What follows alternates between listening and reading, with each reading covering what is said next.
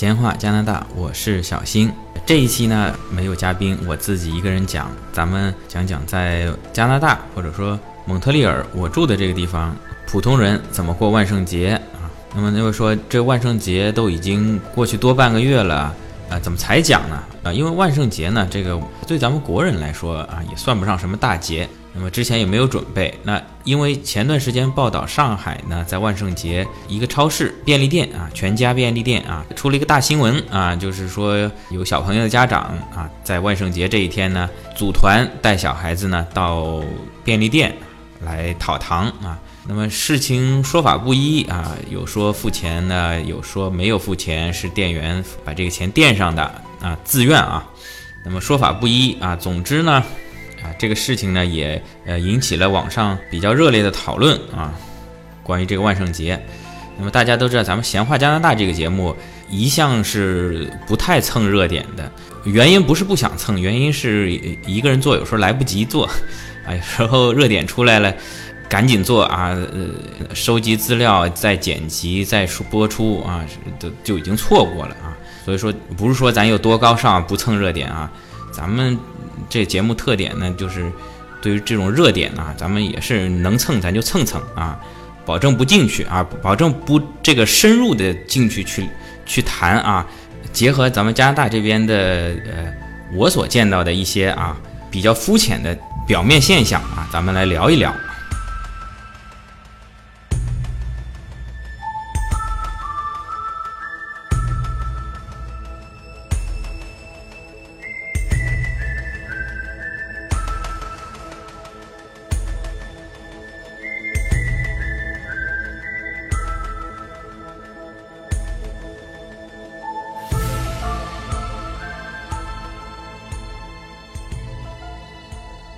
首先呢，说说呃，我对咱们国内这个万圣节的看法啊，呃，我觉得呢，这个洋节呢，嗯，咱们过的呢是有点水土不服的啊，特别这次这个全家便利店这个事情呢，充分的暴露了咱们啊，我觉得是暴露了咱们这个对于过洋节啊，有点呃邯郸学步、东施效颦的这种感觉啊。这个万圣节呢啊，你说算个宗教节日还是算个？小朋友玩耍的节日，应该说主要还是来源于西方。那么你说这个小朋友去讨糖，我觉得应该也主要是跟这个西方腐朽的资本主义享乐这个有关的啊。那人家基本上都是别墅嘛，house，要么至少是个联排别墅。那么在一个社区之内啊，那个小朋友呢去挨家挨户的敲敲门，嗯，去在这个万家灯火的这个节日欢乐一下啊。还是比较不违和的啊。那你说从咱们国家这个基本上都是现代化大都市啊，钢筋丛林，嗯，你说一个楼道里面有的时候下面楼道还有这个整个单元的一个锁，你说去敲谁家的门呢？啊，这个我觉得不不是很方便啊。直接去超市啊跟人家要糖呢，更加反映了咱们一些家长吧，因为小孩子不懂事嘛。咱们一些家长可能这方面的不敢说修养不足吧，可能至少对这个西方节日的这个一些的常识啊，可能只是有一些啊片面的了解，而且呢又盲目的啊搞中国特色的创新啊，个人觉得这不太可取啊，因为毕竟便利店员工我知道这个薪水也不是很高啊，而且便利店里面的糖比普通的超市相对它要卖的贵一些嘛。那么再有呢就是。小新在出国之前呢，因为也有同学啊、同事啊，差不多相同年龄的啊，很多也都了有了小孩儿。那么到了这个万圣节呢，家长就比较头疼啊，因为这个这些学校啊、幼儿园啊，也在这个也是要搞事情啊，动不动就让家长啊给这个小朋友准备万圣节的衣服啊，要雕南瓜灯啊，在学校比赛啊，这个那个的。我觉得咱们这个家长是不胜其烦啊，特别像我们这一代，像我们。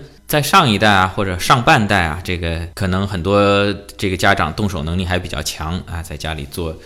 像我们这一代独生子女，我感觉这个做手工不是太行啊。大多数人啊，平常在城市生活也更加没有机会去练习啊。所以你说啊，像我这种手残的，你说去雕个南瓜，这纯属是这个浪费粮食啊！咱咱们还中国还有那么多贫困人口，你这不能什么都学老外嘛？人家是南瓜多的用不完啊，随便造啊！咱们这个毕竟国情不同嘛，主要是这个咱们家长也都上着班啊，你说这万圣节单位又不给放假，哪哪有空搞这些乱七八糟的，对不对？所以说，很多情况下啊，这些无节日啊，都是商家在忽悠，然后这学校呢也跟着凑热闹啊。基本上咱们中国人的节日啊，除了传统节日啊，基本上咱们就是吃吃吃啊。那个春节吃饺子，元宵节吃元宵，粽子节吃粽子，是就是月饼节吃月饼啊。基本上就吃吃吃啊。那大多数洋节呢，就是就啪啪啪啊，就是什么圣诞节啊、情人节啊这。你想订个宾馆，这都很很困难的这个事情啊！我也没有订过，嗯，我我我只是听说啊，听说很困难。嗯，这个万圣节呢，基本上就都在给家长找麻烦啊。所以我觉得咱们，我是觉得咱们这些，特别是你说商家为为了赚点钱，这个有情可原啊，在商言商啊。你说这些学校，哎，怎么说呢？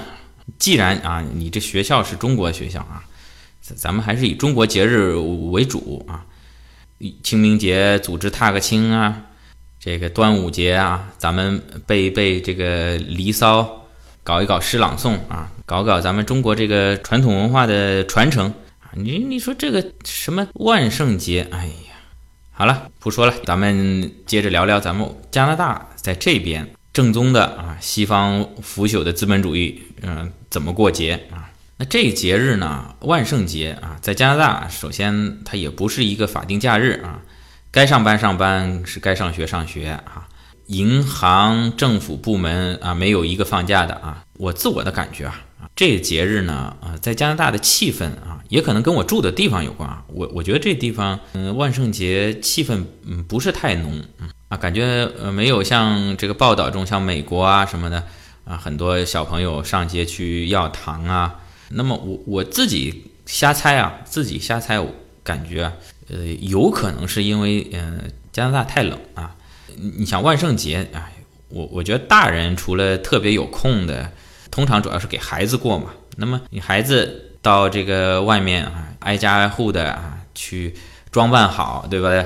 去要糖，但是你这天气太冷啊。你像加拿大在十月底，有可能啊。每年呢，这个气温上下不一样，冷的早，冷的晚，那有可能也接近零度左右了。又碰上如果下雨啊、刮风啊，你说小孩子去外面要两块糖，再弄感冒了，这个得不偿失啊。所以个人感觉，就我住的这个地方，气氛呢不是很浓。呃，当然商家是另外一回事了啊。这这个。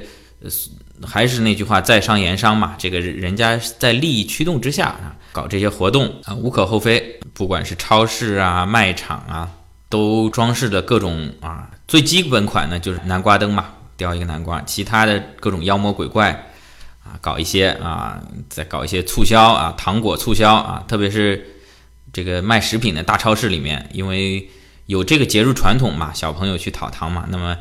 家长有的给自己的孩子也要准备一些啊，所以这个糖果在超市里会摆在醒目的位置。那另外呢，有很多就是家庭装饰用品，它会有很多现成的这些装饰品啊，像什么骷髅头啊，什么一只断手啊。你如果自己不会弄或者懒得弄嘛，你直接到超市买一些这些东西啊，往家门口一挂，也算完成任务了啊。万圣节啊。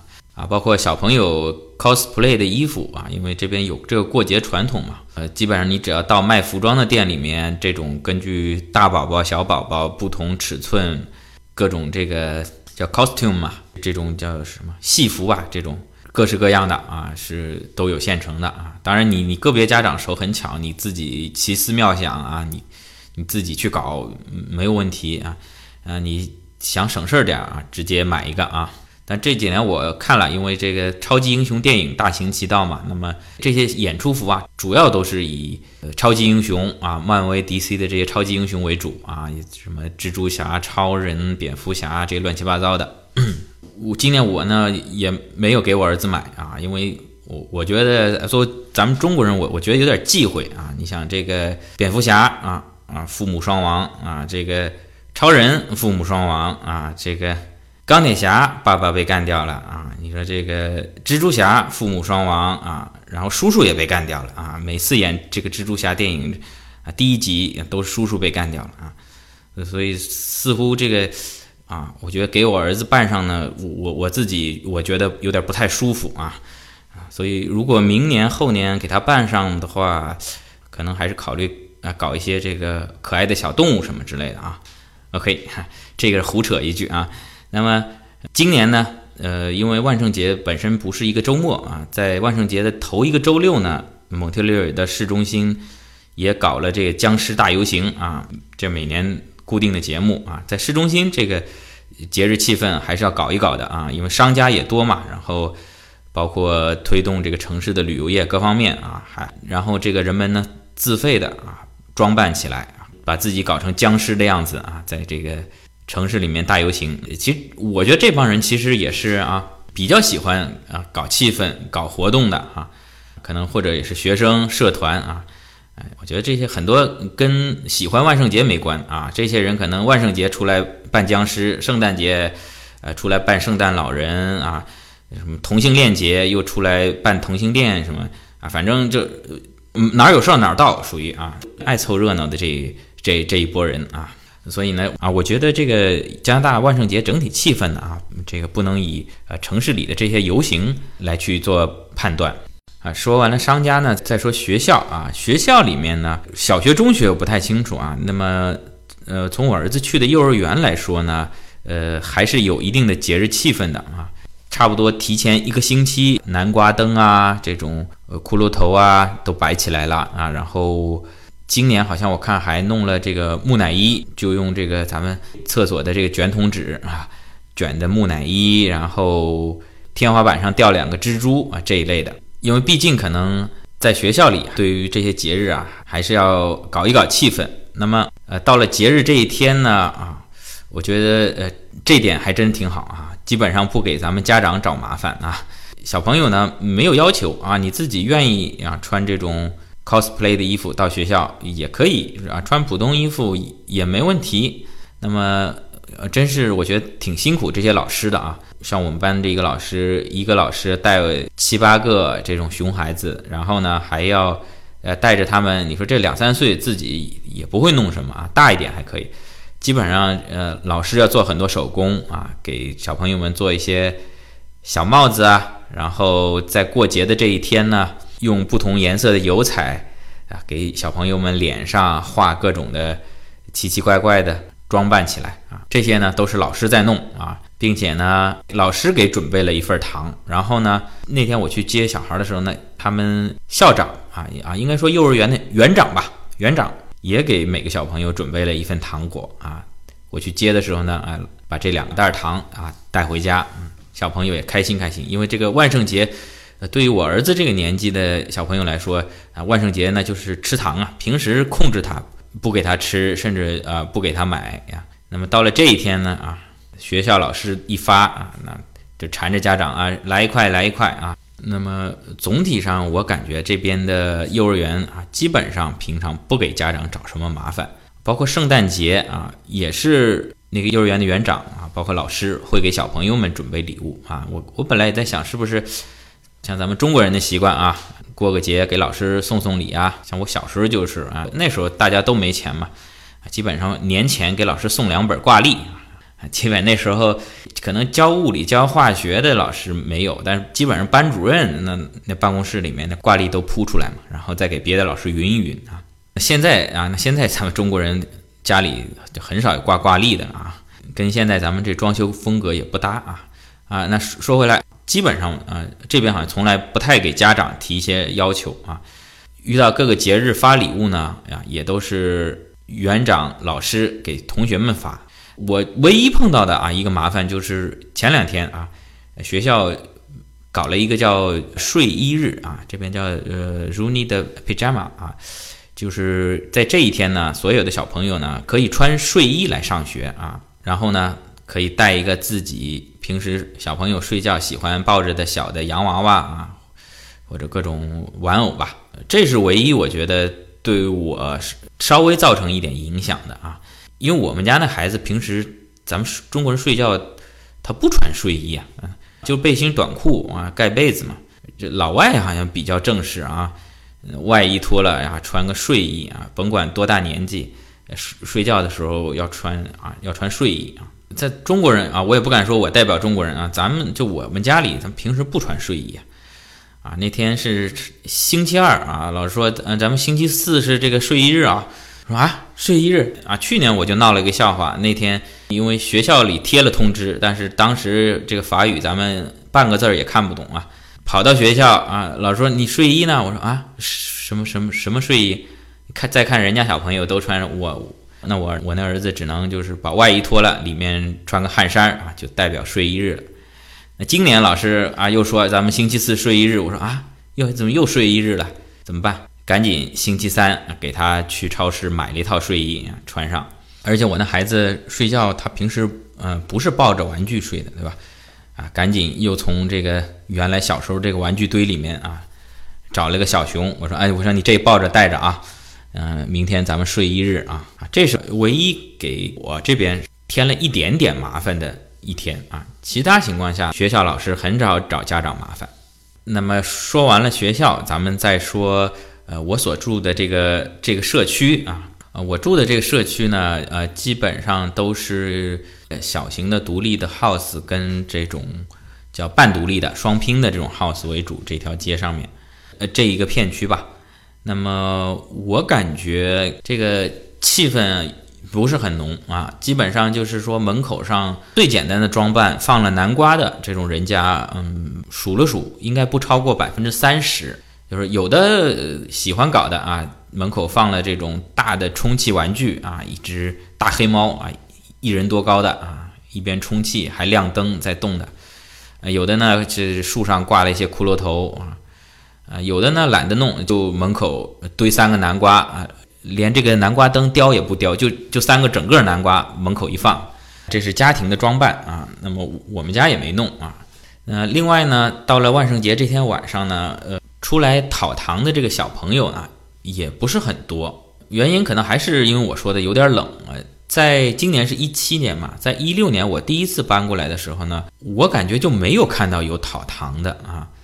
那么今年呢，哎，看上有一组啊，大概。呃，五六个小朋友，嗯，应该是有点大了，最起码十岁左右吧，啊，应该说是大孩子了啊，组成一队啊，在这个外面讨糖。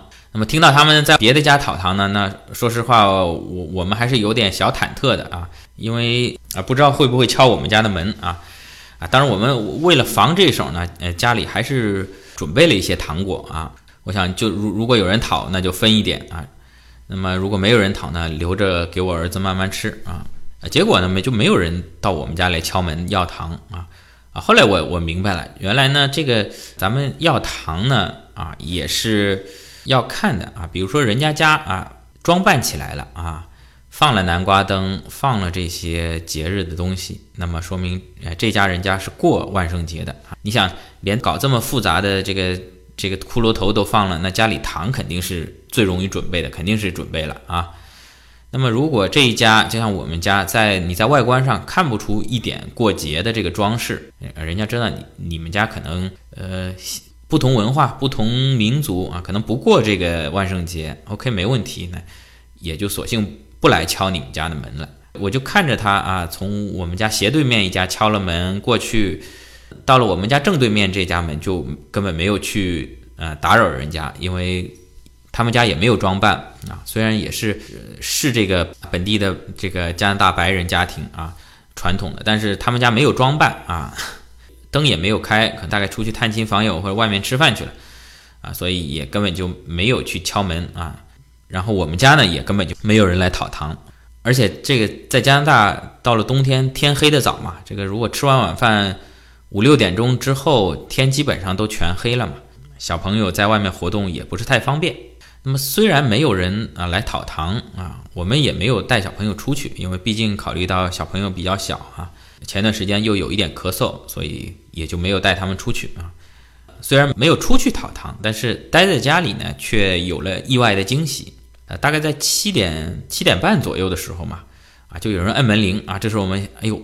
一担心，哎呦，是不是人家来要糖了？这个呃，怎么怎么应付？哎，一开门啊，是我们另外斜对面住的一个老奶奶啊，跟我们说这个呃节日快乐啊。然后呢，人家不是来讨糖，哎，人家来送糖来了啊。他说，哎，知道你们家有两个小宝宝啊，那我准备了两份糖啊给你们。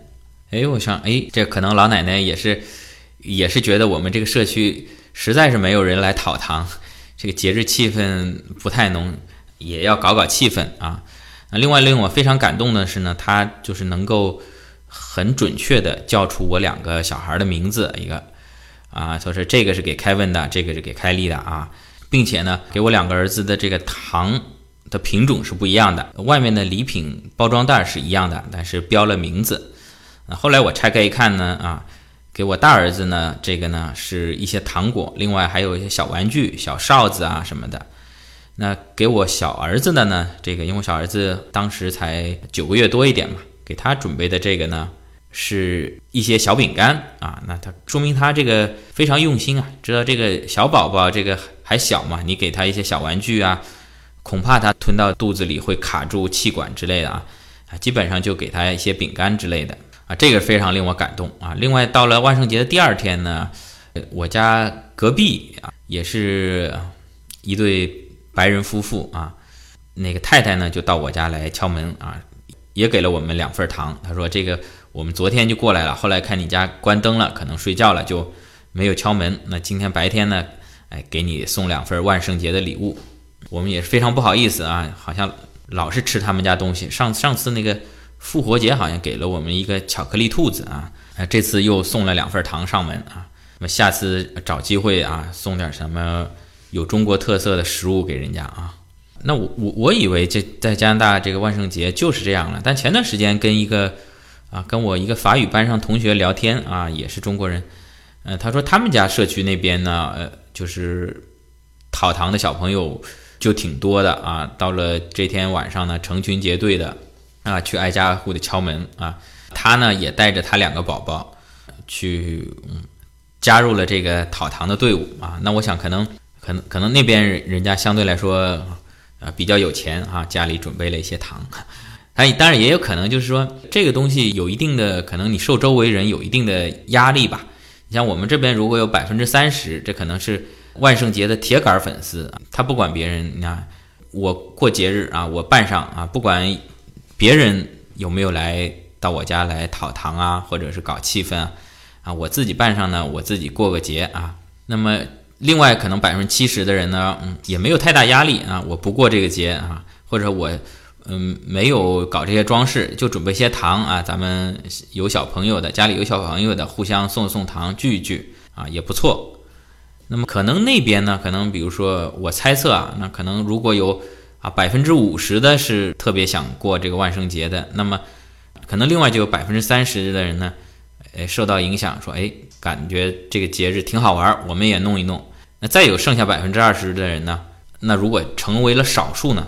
可能就有一定的压力。哎，这个没有，是不是没有融入这边的主流社会啊？人家百分之八十都弄上了啊！我我我们也也得准备准备啊啊！至少摆两个南瓜在门口啊！我是猜测啊，这个这可能有一个临界点啊。当喜欢搞节日气氛的人的比例到了一定程度以后，这个这个可能会。一下子就把这个节日的气氛整个带动起来啊！像我们这边呢，可能百分之三十的啊还不足以整个把这个气氛搞起来啊。像另外我这个同学家那边的社区呢，节日的气氛就比较浓。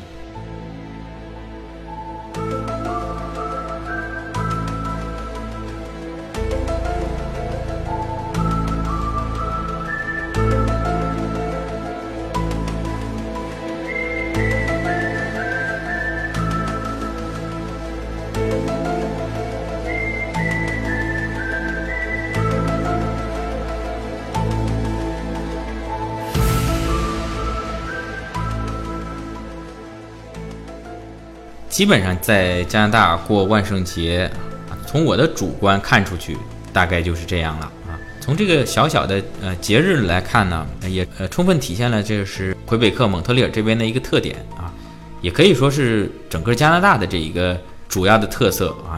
我觉得就是多元化啊。哎，你喜欢过这节啊？你是啊，有宗教也好，有信仰也好，你喜欢过这节，或者纯纯或者纯粹是兴趣爱好啊，你愿意搞你就搞，你不喜欢弄也没关系啊，对吧？彼此尊重，不光是说尊重对方的宗教信仰吧，对这个兴趣爱好啊，这个风俗习惯啊，啊，都给予充分的尊重啊。嗯，喜欢搞气氛的跟喜欢搞气氛的在一起啊。那么喜欢安静一点的，咱们呃自己关起门来过自己小日子，也没有人来这个打扰你啊。就像老子讲的这个“小国寡民”嘛，“鸡犬之声相闻，老死不相往来”啊。加拿大虽然是个大国，但是而对于每一个小小的社区呢，这个这国不是国家的概念，可能是一个小社区的概念呢，啊，甚至是每一个一个小家庭的概念呢，关起门来啊过自己的小日子。没有过多的压力跟干扰，那么同时呢啊，呃学校呢也也不会给家长找这么多麻烦啊。你说咱们这个啊，平时就给学生啊喂点芥末吃啊，又不给人家配三文鱼，过节了嘛又要装扮起来，这个强颜欢笑，这还是有点分裂啊，我觉得。好吧，那么这期节目就聊到这里，欢迎点赞、转发、评论，咱们下期再见。